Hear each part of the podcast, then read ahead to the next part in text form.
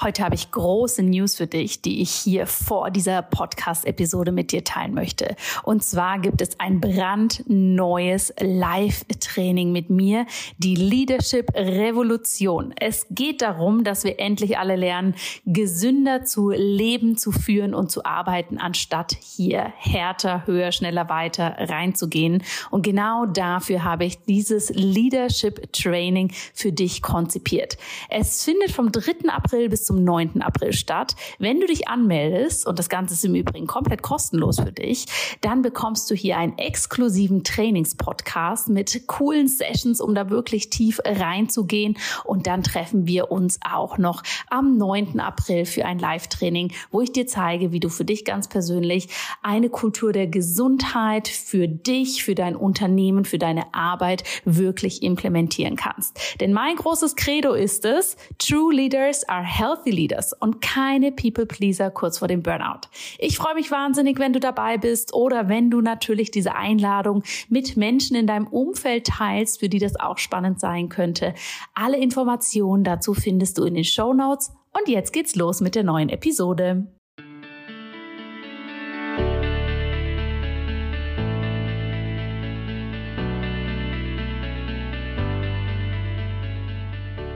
Und herzlich willkommen bei Einfach Gesund Leben, deinem Podcast mit dem besten Mix aus ganzheitlicher Medizin, Ayurveda, Ernährung und Yoga. Mein Name ist Dr. Jana Scharfenberg und ich freue mich riesig, dass du heute wieder eingeschaltet hast, um etwas über deine Gesundheit und für dein Leben zu lernen und Neues zu erfahren.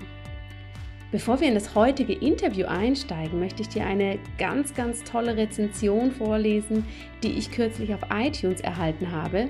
Und zwar ist es von Julie261 oder 261 und sie schreibt, Liebe Jana, ich nehme dich gerne mit nach draußen. Es ist die ideale Kombi, mich zu bewegen und dabei noch mehr für meine Gesundheit zu tun. Deine Themen motivieren mich so sehr, endlich ein gesundes Leben zu führen und dabei auf meinen Körper zu hören. Deine Interviews sind stets spannend, deinen Gästen bietest du eine super Plattform, denn du lässt sie strahlen. Das kann nicht jede. Hut ab! Meinen wahren Respekt und Dankbarkeit für dein Wirken. Liebe Julie, herzlichen Dank für diese Rezension. Ich freue mich riesig, riesig, wenn ich von euch da Feedback bekomme. Denn ja, ich sitze ja immer hier so zu Hause an meinem Schreibtisch und nehme diese Podcasts auf. Und es ist natürlich wunderbar zu hören, ob sie euch gefallen oder was ihr euch verbessert wünscht. Julie, wenn du das hörst, schreib mir bitte eine E-Mail mit deiner Postadresse. Ich möchte dir gern ein kleines Dankeschön zukommen lassen. Zur heutigen Podcast-Folge. Ich habe einen tollen Interviewgast für euch und das ist Christiane Wolf. Christiane Wolf ist nicht nur eine unglaublich tolle Yogalehrerin und Therapeutin, sie kennt sich zudem extrem gut aus mit Medical Yoga und auch der Spiraldynamik und ja, bringt diese ganzen verschiedenen Kompetenzen in ein tolles Gesamtpaket zusammen. Zudem ist sie Autorin ganz vieler unterschiedlicher Bücher und befasst sich neben dem Yoga, wie wir das auf der Matte praktizieren können, vor allem auch damit, was Yoga für Körper, Geist und Seele macht. Ich habe Christiane heute hier im Interview ganz viele Fragen gefragt, sie wirklich gelöchert zu all diesen Themen und sie teilt all ihre spannenden Insights, ihre Erfahrungen mit uns und lässt dich auch wissen, wie du den Yoga für deine Seele und vor allem um deine Seele in Balance zu bringen, für dich zu Hause umsetzen kannst. Und wenn du Yogalehrerin oder Yogalehrer bist, hat Christiane auch noch den ein oder anderen tollen Tipp für dich. Ich wünsche dir jetzt ganz, ganz viel Freude und vor allem viel Neues bei diesem Podcast. Ja, liebe Zuhörerinnen und Zuhörer, ich glaube, heute bin ich ziemlich enthusiastisch in dem Interview, weil ich habe so eine tolle Interviewpartnerin für euch und ich freue mich schon den ganzen Tag, sie jetzt endlich am Mikrofon zu haben. Und zwar ist es die liebe Christiane Wolf. Hallo und herzlich willkommen. Wie schön, dass du hier bei mir im Einfach Gesund Leben Podcast bist. Hallo, all das kann ich zurückgeben. Auch ich habe mich den ganzen Tag gefreut, von so einer tollen Frau interviewt zu werden. Vielen Dank, dass du mich dazu eingeladen hast. Sehr, sehr gerne. Liebe Christiane, ich habe dich ja schon im Vorspann kurz vorgestellt, aber kannst du vielleicht unseren Zuhörerinnen und Zuhörern auch nochmal erzählen, wer bist du und was machst du? Ja, was bin ich? Das ist natürlich eine äh, lange Frage. Fangen wir mal an mit dem, was ich tue. Ich tue das, was ich liebe. Ähm, ja, ich lebe Yoga, ich unterrichte Yoga und ich finde, Yoga ist das schönste Geschenk des Lebens und deshalb ist es für mich ein großes Anliegen, dieses Geschenk zu teilen. Und ähm, deshalb bilde ich Yoga-Lehrer aus, gebe viele Retreats und äh, teile den Yoga so viel wie möglich. Wunderbar. Du bist total im Yoga zu Hause. Kannst du uns da noch ein wenig erzählen, was so deine Lieblingsbereiche oder Aspekte des Yogas sind? Weil du machst ja tatsächlich ähm, ja einige Dinge, für die du auch sehr bekannt bist.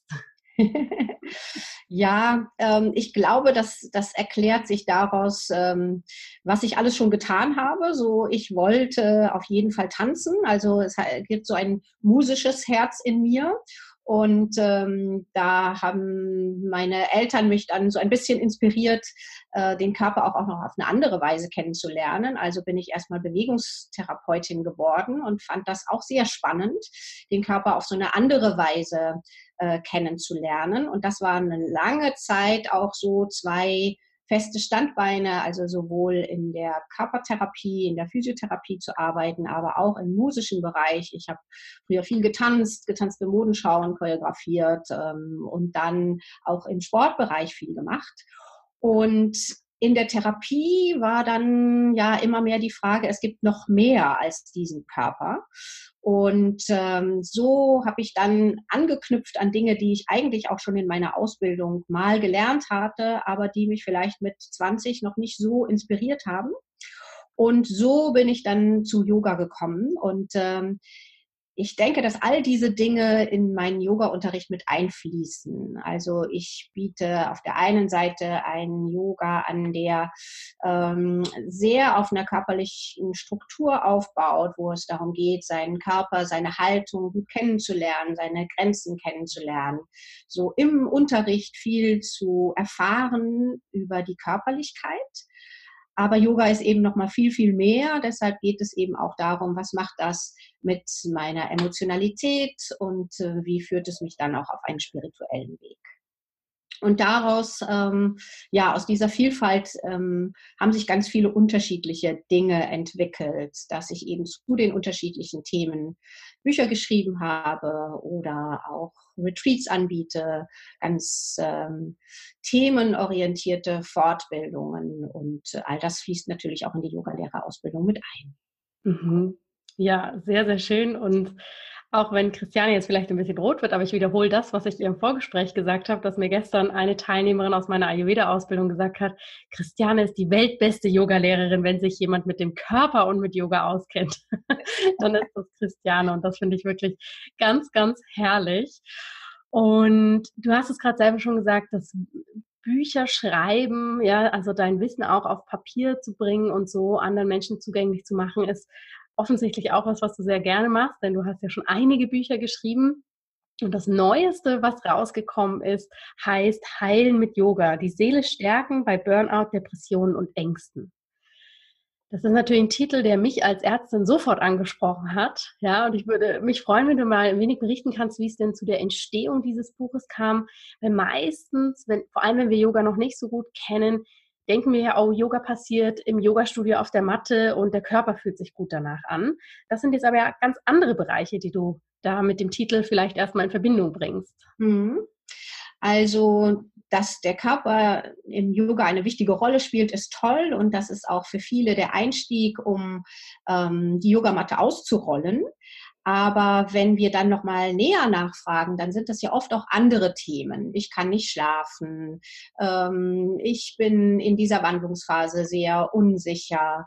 Das schwingt sozusagen alles immer mit. Und ich denke, dass in den letzten Jahren der Yoga auf der körperlichen Ebene sehr untersucht worden ist. Es gibt ja ganz viele verschiedene Ideen von Alignment, von Ausrichtung. Mhm wir haben den großen Trend ähm, der Faszien, der in den Yoga mit eingezogen ist, äh, wo es auch wieder ganz unterschiedliche Sichtweisen gibt. Und das ist auch ganz toll, weil der Yoga ganz viele unterschiedliche Menschen ansprechen soll. Und ähm, ich bin so ein ganz, ganz neugieriger Mensch und äh, strecke meine Fühler überall hinaus. Und ich habe in den Ausbildungen auch immer wieder gemerkt, dass diese mentale Ebene für die Yoga-Lehrenden erstmal so ein bisschen Unsicherheit ist. Was mhm. darf ich sagen? Was darf ich tun? Ähm, das sind ja auch nicht unbedingt die Themen, mit denen unsere Teilnehmer jetzt erstmal zu uns kommen, sondern da kamen in den Ausbildungen immer sehr viel Fragen. Und wie das in meinem Leben zumindest immer so spielt, ähm, ja, entwickeln sich Dinge. Denn ähm, meine Nichte, die mich äh, seit einigen Jahren immer wieder auch bei den Retreats begleitet, ähm, hat ähm, angefangen, Psychologie zu studieren und hat dann manche Dinge kritisch hinterfragt. und äh, das äh, fand ich dann natürlich sehr spannend. Und das ist eigentlich die Basis, aus dem dieses Buch entstanden ist. Denn wir haben da sehr viel diskutiert und sehr viel ähm, ja, auf, aus unseren beiden Welten zusammengebracht, mhm. um dann zu schauen, was macht denn der Yoga mit der Psyche. Und ähm, auch in der Psychologie gibt es eben verschiedene Sichtweisen und verschiedene Herangehensweisen. Und ähm, so wie ich den Yoga verstehe, ist es etwas, was eine Transformation, was ein Entwicklungsweg ist, der uns zu uns selbst bringt. Und wenn wir bei uns selbst sind, dann können wir auch die Herausforderungen des Lebens gut durchschiffen. Und in der Psychologie gibt es eben auch einmal diese Möglichkeit, ähm, schnell an etwas heranzugehen und etwas zu überdecken. Also diese ganz typischen Dinge, jemand hat Angst vor einer Spinne und dann setzt man die auf die Hand und äh, irgendwann hat man keine Angst mehr. Oder man kann eben auch sehr in die Tiefe gehen und eine Psychotherapie machen. Und ähm, ja, dieses Buch baut genau auf diesen beiden Aspekten auf, also der wissenschaftliche Aspekt der Psychotherapie und eben die äh, tiefe Hintergrund des Yogas. Ja, sehr spannend. Und die ayurvedischen Grundzüge habt ihr, glaube ich, in dem Buch auch angesprochen. Ne? Ja. Wie hängt denn das zusammen, wenn ich jetzt die Psyche anschaue? Also in der Schulmedizin oder in der Wissenschaft gehen wir ja da sehr analytisch vor. Mhm. Kannst du uns einen Einblick geben, wie im Yoga oder vielleicht auch im Welt äh, des Ayurveda die Psyche da gesehen wird? Mhm. Ich würde da Yoga und Ayurveda jetzt gar nicht so trennen. Mhm. gehören die zusammen. Du darfst mich gerne verbessern, wenn du es anders Unbedingt. also Ayurveda ist äh, die Lehre des Lebens und Yoga ist ein Teil davon. Und ähm, beide beziehen sich auf die gleichen Schriften. Und in diesen Schriften geht es eben um den Geist, oder mhm. Teil dieses, äh, dieser Schriften.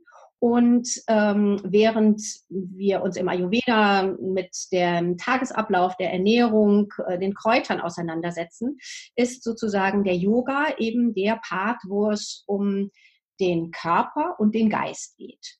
Und ich würde mal sagen, die schönste Botschaft aus diesen beiden Philosophien, die wie Geschwister zusammengehören, ist, dass wir alle perfekt sind.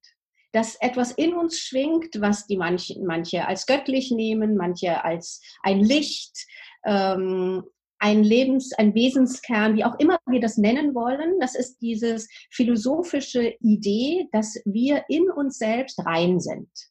Mhm. Und dass es darum geht, erstmal das zu verstehen. Das hört sich ja jetzt ne, so abstrakt an und ist in den verschiedenen Lebensphasen ja auch ähm, ja schwer mh, hm, für sich zu erfahren. Aber gerade wenn es um psychische Entgleisung geht, dann ist das natürlich eine ganz andere Herangehensweise, als wenn wir die Psyche als etwas Krankes sehen.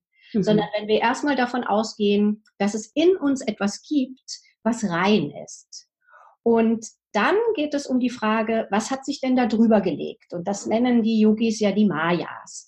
Das heißt, das sind soziale Konditionierungen, das sind Erfahrungen, das sind Herausforderungen des Lebens. Und die legen sich sozusagen über diesen hellen, strahlenden Kern. Mhm. Und ja, und dieser helle, strahlende Kern, da gibt es eben dieses Konzept, diese Vorstellung im Yoga, dass sich dort Mayas, Schleier, Illusionen drüberlegen. Und diese Illusionen, diese Schleier, die sind all unsere Erfahrungen. Das können die positiven genauso wie die negativen sein. Das sind die sozialen Konditionierungen, das ähm, sind unsere Herausforderungen im Leben, die wir so oder so gemeistert haben. Und das ist der grundsätzliche Unterschied, dass eben in der Psychotherapie oder ja in der westlichen Welt es eher so gesehen wird, dass etwas krank ist und das müssen wir heilen. Und in der in dem vedischen Kontext geht es eher darum, es ist etwas in uns und es geht darum, zu diesem Schatz zurückzukommen und mhm. zu gucken, was sich dort drüber gelegt hat. Und ähm, diese beiden Konzepte, die passen dann aber wieder so gut zusammen, weil ich, je mehr ich mich auch mit der wissenschaftlichen Seite auseinandergesetzt habe, ähm, von vielen Expertinnen und Experten einfach so gelernt und gehört habe, dass es ja dann auch wieder darum geht, dass der Mensch etwas selber tun soll, dass er zu seinen Selbstheilungskräften, dass er selbst ähm, Rituale, Techniken braucht, um wieder seine Kräfte zu stärken. Und dafür ist der Yoga einfach hervorragend. Und ähm, wir haben in unserem Buch sogar Studien, die nachweisen, dass es ähm, Menschen gibt, die eben lange Therapie gemacht haben. Das ist vor allen Dingen eine große Traumastudie, ähm, die aber über die Therapie gar nicht zu ihrem gewünschten Erfolg gekommen sind und die dann eben über den Yoga einen wichtigen Schritt gegangen sind, indem sie sich selbst geheilt haben. Damit mhm. meine ich nicht, dass die Therapie unwichtig ist oder dass der Mensch sich selber heilen kann, sondern es geht genau um diese Kombinationswissenschaft und Yoga. Oder ja. für die Menschen, die Yoga praktizieren, auch, welcher Yoga ist denn der richtige und äh, wovor darf ich mich schützen und wohin darf ich einen Schritt hingehen. Ja, also ich finde das total spannend und ich denke auch, wenn wir so in die moderne Psychiatrie oder auch dann die Psychotherapie schauen, da ist man ja sehr davon weggekommen, dass man eben sagt, okay, die Depression wird jetzt rein medikamentös behandelt und wenn wir nur die Transmitter im Gehirn wieder richtig einstellen, dann passt das alles. Ja, sondern da sieht man ja auch mittlerweile, okay, das ist halt ein Baustein, der vielleicht kurzfristig dem Menschen eine Unterstützung sein kann, dass er überhaupt wieder den Boden unter den Füßen findet, aber es ist natürlich nicht der langfristige Weg, ja. ähm, rein über Medikamente oder über gewisse Gesprächstherapien das zu machen, sondern wie du sagst, jeder muss tatsächlich seine eigenen Schätze wiederfinden oder entdecken dürfen, dass er da auch das Potenzial hat, langfristig wieder in seine Kraft zu kommen. Ja, und vielleicht auch eben auf dieser mentalen Ebene über dieses vedische Konzept verstehen, wie Dinge entstehen können. Ne? Mhm. Dass wir mhm. auf der einen Seite eben Atman, diesen hellen Kern haben, dass wir aber auch einen Geist haben wie Veka, der eben entscheidungsfähig sein muss, dass ähm, unser Geist aus verschiedenen Strukturen aufgebaut ist. Ähm, und dass in manchen Strukturen eben ja unter der Bewusstseinsschwelle alles gespeichert wird, die schönen und auch die negativen Erfahrungen. Und der Yoga zeigt uns eben den Weg, diesen Buddhi-Geist, also diesen erwachten Geist, mehr in, in das Leben, in unser Verhalten mit einzubeziehen, so dass wir erkennen können, dass wenn wir aus diesem Blick des Buddhi-Geistes sehen, dass wir Abstand nehmen können von diesen mhm. Erfahrungen, die wir gemacht haben, dass wir wie so, ein, wie so einen Schritt zurückgehen und einfach aus einer anderen Perspektive darauf schauen. Und das macht das Leben sehr viel, ja, die Yogis sagen, glückseliger, ne? dass ja. wir in Satchit Anand äh, Zustand kommen können. Und auf der anderen Seite auch über diesen Buddhi-Geist eben auch lernen, uns selbst zu schützen. Also vor diesen Mustern, die wir uns angeeignet mhm. haben. Ne? Vor diesem Ich muss oder ich kann nicht oder ja. das gehört aber dazu, dass ich auch da einen Schritt zurücktreten kann, mich selber kennenlerne und dann entscheide, was denn für mich der richtige Weg ist. Mhm. Und daran merkt man schon, das ist ein langer Prozess. Das ist nicht ein Asana und dann weiter. Ich wollte gerade sagen, das in einer 90-minütigen äh, Stunde im Yoga-Studio wird man wahrscheinlich nicht Nein. hinbekommen. Aber das ist ja auch nicht der Anspruch des Yoga, dass, genau. dass wir genau. das so machen würden. Ähm, ich habe da noch eine Frage zu. Und zwar, wenn ich so in die Schulmedizin mich wieder reindenke, wo ja gerade Thema Depression oder auch verschiedene Angsterkrankungen hier mit einer sehr klaren Definition verbunden sind. Ne? Also wenn die und diese Kriterien erfüllt sind, dann spricht man von einer Depression und dann ist die entweder manisch, depressiv oder rein äh, mit der depressiven Komponente. Und da gibt es ja ganz, ganz viele verschiedene Klassifizierungen. Wie beschreibt denn der Yoga und auch der Ayurveda Burnout, Angst und Depression? Gibt es da nochmal ein bisschen eine spezifischere Erklärung als, als das, was du jetzt mit den Mayas, also mit diesen Schleiern, gerade schon uns so wunderbar erklärt hast? Ja, fangen wir doch mal mit Burnout an. Ne? Also das ist ja sozusagen ein Modewort und heißt ausgebrannt sein. Das heißt, ähm, das ist ja, da, da schwingt ja so ein bisschen was mit, ich habe alles gegeben und das ist ja ganz wichtig in unserer Gesellschaft. Mhm. Und ähm, wenn wir es aus der yogischen Sicht sehen, dann haben wir ja sozusagen drei Qualitäten, die uns durchziehen. Und dann würde Rajas, also diese Aktivität, wenn sie sozusagen überwiegend ist, dann würde sie uns ja in so ein Burnout bringen. Und das heißt, der Yoga setzt sehr, sehr, sehr viel vorher an, eben zu erkennen, ähm, dass wir diese drei Qualitäten auch in unserem Geist haben. Also Rajas als etwas, was anregend ist, was äh, sich bewegt, Tamas, was etwas Entschleunigtes ist. Mhm. Und das, was wir Yogis ja am allermeisten wollen, ist einfach unser sattwische Essenz verstärken. Und da sind wir wieder bei diesem Buddhi-Geist, ne? dass es darum geht, für sich zu entscheiden, was ist denn, wo ist es denn wirklich wichtig, aktiv zu sein? Wann nehme ich mich zurück? Und wann komme ich in diesen lichtvollen Geist? Also ich glaube, im Yoga gibt es nicht die Definition von unseren modernen Krankheiten, sondern es geht sehr viel mehr um dein Selbst zu verstehen, um deine Verhaltensweise zu verstehen. Mhm. Und ich habe das auch so erfahren, dass das den Menschen in diesen Krisensituationen sehr, sehr gut geholfen hat. Und gerade für Burnout zum Beispiel gibt es zumindest bei uns in Deutschland ja gar keine Ziffer, die man wirklich abrechnen kann. Das ist ja, eigentlich kein richtiges Krankheitsbild. Und ich würde mich, glaube ich, viel zu weit aus dem Fenster lehnen, dass ich jetzt ähm, die unterschiedlichen Phasen der Depression als Yogalehrerin und als ähm, Bewegungstherapeutin hinterfragen könnte, sondern ich kann das immer wieder aus dieser vedischen und yogischen Sicht sehen.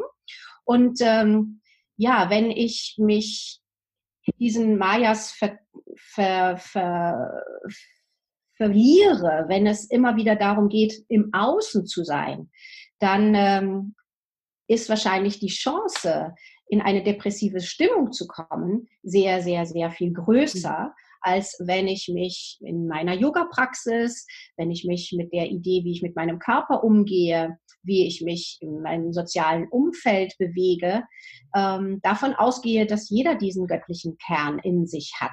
Mhm. Und ähm, dass ich eben diese sattwische Lebensweise mh, mm, durch mein ganzes Sein hindurchziehen möchte. Mhm.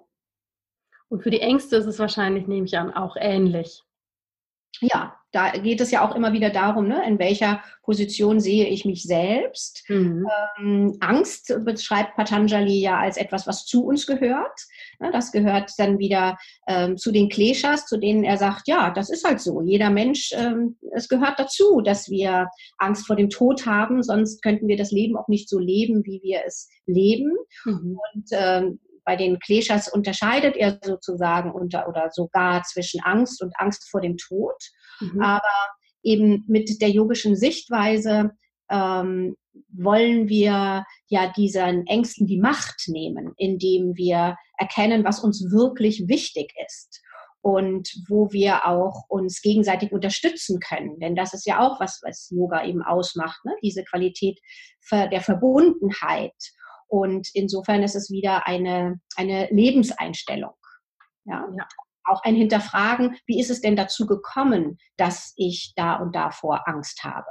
Ist das denn wirklich so wichtig, mhm, mh. diese Hürde zu gehen? Ja, absolut. Und ich meine, das zeigt einfach, so wie du das beschreibst, wunderbar, dass Yoga wirklich mehr ist, als auf die Yogamatte zu treten ja. und da, ähm, ich sag mal, Asanas rauf und runter zu üben, sondern dass das natürlich ganz, ganz viele andere Aspekte beinhaltet. Ja, Wobei ich natürlich in den Asanas das alles wunderbar üben kann. Ja. Ne? Weil ich kann ja, ne, ich kann ja einfach schauen, wie ich mich bewege, ob das eher, ja, es muss perfekt sein, ich äh, stelle mich selbst unter Stress oder ja, ich gehe auch in die Kindeshaltung und äh, ziehe mich zurück, auch wenn die anderen ähm, mhm. ein kraftvolles Asana üben. Es ist auch die Art und Weise, wie wir Yoga-Lehrenden eben die Übungen ansagen, was wir da für eine Motivation mit hineingeben. Ja. Ähm, insofern kann ich diese Aspekte alle mit hineinnehmen, wenn ich das Know-how habe. Und es ist eben auch für Menschen in Krisensituationen sehr wichtig, ähm, den richtigen Ort zu finden, wo sie Yoga üben. Ja, wenn ja. ich ein sehr angstbetonter Mensch bin und ich äh, gehe dann in das ähm, High-Level-Yoga-Studio, wo es um gesehen und gesehen werden gilt, dann ähm, wird, werde ich mich eher weiter entfernen von der yogischen Philosophie, als ähm, mir wirklich was Gutes zu tun. Ja, auf jeden Fall.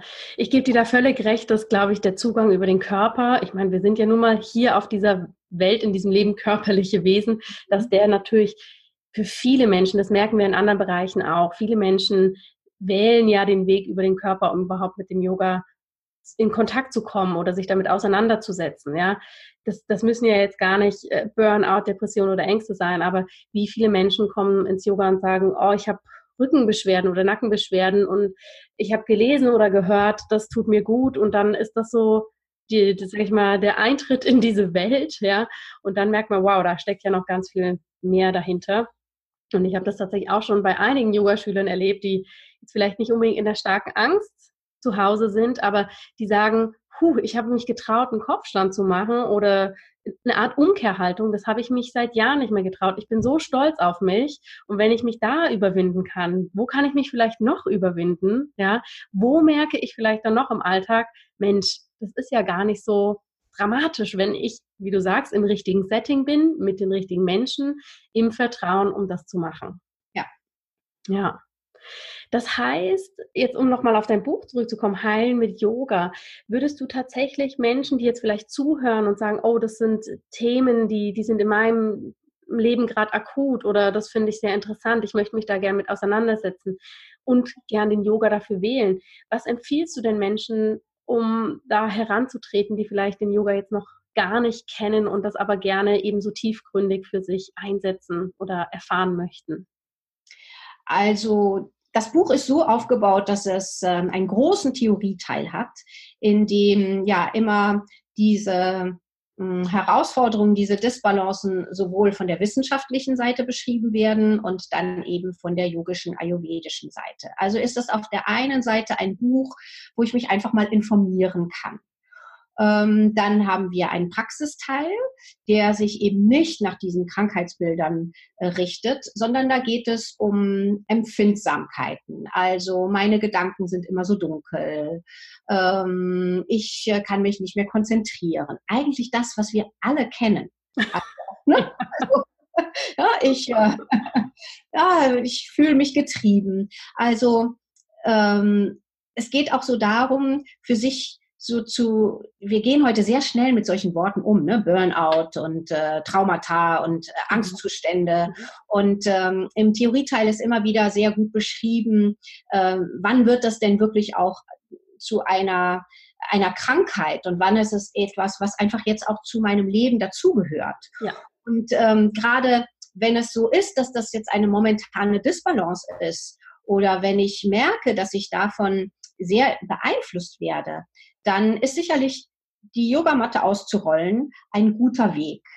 Ich denke, es ist ähm, gut, eine Yogalehrerin erstmal anzusprechen und äh, um eine Einzelstunde zu bitten, um einfach so die Fragen, die gerade anstehen, ganz persönlich anzusprechen. Ich habe aber auch in der Vorbereitung auf dieses Buch sehr viele Menschen kennengelernt, die ähm, ja, die wirklich traumatische Erlebnisse hatten und die sehr bewusst gesagt haben, ich gehe zum Yoga und ich möchte auch gar nicht, dass die Menschen wissen, warum mhm. ich dahin gehe. Also auch da, das passiert einfach. Ähm, ich glaube aber, dass ähm, es wichtig ist, sich wirklich beraten zu lassen. Und äh, das darf gerne auf beiden Ebenen sein, sowohl der Yoga, eben auch auf der wissenschaftlichen Ebene. Ne? Man kann heute Gesprächstherapien, äh, kann man auch mal ausprobieren mit eins bis drei Gesprächen. Und äh, ich glaube, es ist die Zeit, dass man darüber offen sprechen kann und ähm, für sich seinen Weg finden kann. Und da die Empfindsamkeiten so unterschiedlich sind, gibt es da jetzt nicht das, das Konzept. Also sicherlich ist es nicht ein Buch, das das Konzept ist, aber mhm. Wir haben uns gedacht, ähm, wer zum Beispiel in der Klinik war und äh, dann ähm, zu Hause den Weg sucht zum Yoga, findet dort sehr, sehr viele ähm, wertvolle Tipps, sei es für eine kleine Praxis zu Hause, sei es einfach für die Gestaltung des Alltags. Es sind ein paar Ideen drin für Yoga-Lehrende, welche Worte ich mir gut überlegen sollte, wann ist denn eine taktile Unterstützung sinnvoll und wann weniger. Ich glaube auch, dass es für einige Therapeutinnen, die vielleicht in der Klinik oder in ihrer Praxis ähm, arbeiten, ein, ein guter Einstieg ist, um so die yogische Sichtweise kennenzulernen. Mhm. Ja, sehr, sehr spannend. Magst du abschließend vielleicht ein, zwei Tipps geben, weil es hören ja doch immer sehr viele Yoga-Lehrende zu, was gerade so die Kommunikation angeht, wo du sagst, das ist einfach ein Punkt, auf den kann man achten? Hm, ich glaube, es geht äh, immer bei uns selbst los, dass wir schon mal überlegen, mit welcher Haltung, mit welcher Intention unterrichten wir diese Stunde oder unterrichten überhaupt Yoga ähm, wenn der Fokus zum Beispiel darauf ist, dass mir ähm, Ausrichtung, ähm, körperliche Aspekte sehr, sehr, sehr, sehr wichtig sind und ich äh, meine verbale Begleitung oder gerne auch die taktile Begleitung sehr darauf ausrichte, dann werden sich ähm, alle Menschen davon angesprochen fühlen, die eben ja die gleiche innere Stimmung haben. Wenn es aber ein Mensch gibt, der ähm, seinen Körper gerade nicht so gut spürt, aus welchen Gründen auch immer, wenn es einen Mensch gibt, der gerade eher von seiner von seinen Ängsten und Unsicherheiten ähm, begleitet wird, dann ist natürlich so ein immer wieder klares, auf Ausrichtung äh, orientiertes Yoga etwas, was mich eher beängstigt und was mich eher wieder unsicher macht.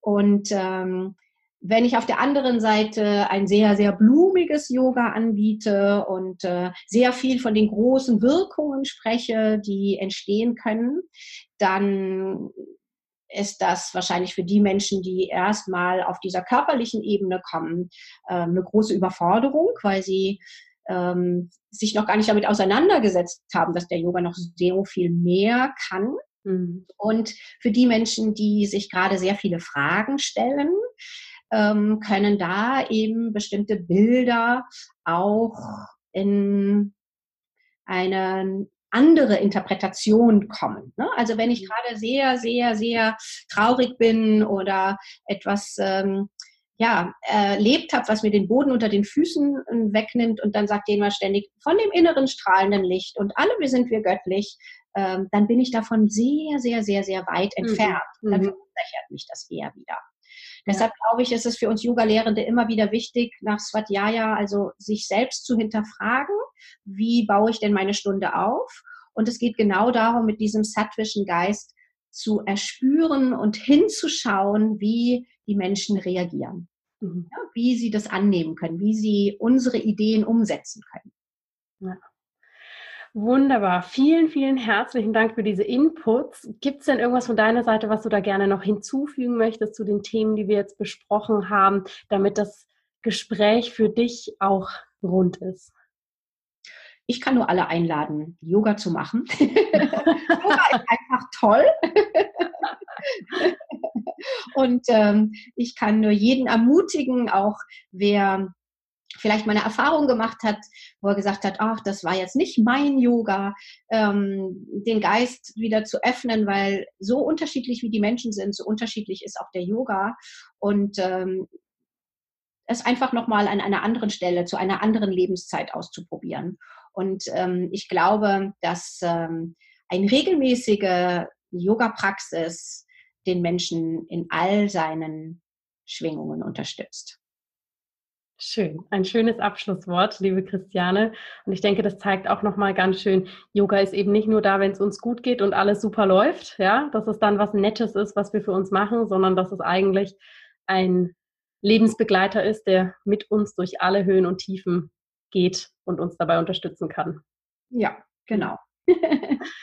Vielen Dank, dass du dir die Zeit genommen hast und heute hier so ein paar wertvolle ähm, ja, Bereiche aus, aus deinem Buch, aus deiner Arbeit geteilt hast, aus deiner Passion, muss man ja eigentlich sagen. Ich glaube, du sprichst ja fast nie von Arbeit, sondern dass das alles deine Herzensprojekte sind. Ich freue mich, dass du hier bei mir im Podcast warst und wir werden natürlich, liebe Zuhörerinnen und Zuhörer, das Buch auch verlinken, dass ihr euch das anschauen könnt und natürlich auch den Kontakt zu Christiane dass ihr schauen könnt. Sie ist ganz viel unterwegs, macht aber auch ganz viel bei sich zu Hause in ihrem Institut. Also wenn da mal was dabei ist, was euch anspricht, schaut da unbedingt vorbei. Das ist sehr, sehr empfehlenswert. Danke, Christiane, ja, für deine Zeit. Danke dir. Ich hoffe, dieses Interview war dir eine Inspiration und dass ja Christiane da aus ihrem wirklich sehr sehr tollen Wissen dir ein paar Inputs hat mitgeben können. Ich freue mich, wenn auch du Themenvorschläge hast für mich, wenn du mir die einfach per Voice Message schickst oder mir eine E-Mail dazu schreibst. Ich freue mich immer Themen aufnehmen zu können, die von dir stammen, um natürlich den Podcast so zu gestalten, dass er für dich gut passt. Und wenn dir dieser Podcast gefallen hat, freue ich mich natürlich, wenn du mir auch eine Rezension bei iTunes hinterlässt, denn so lernen noch mehr Menschen diesen Podcast kennen und können etwas für ihre Gesundheit tun. Lass es dir gut gehen, ich wünsche dir eine schöne Woche und bis nächste Woche hier im Podcast bei Einfach Gesund Leben.